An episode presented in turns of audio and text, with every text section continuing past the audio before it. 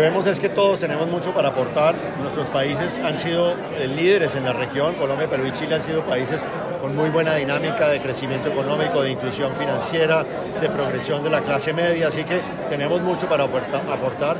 Hay mucha complementariedad en los activos que hay en Colombia, los activos que hay en Perú, los activos que hay en Chile, de manera que para un inversionista tener todo en una misma, en una misma eh, mesa es muy interesante. Entonces, cada uno aporta desde su, desde su óptica, pero tenemos también muchas cosas para mejorar y creemos que haciéndolo juntos vamos a tener mayor impacto.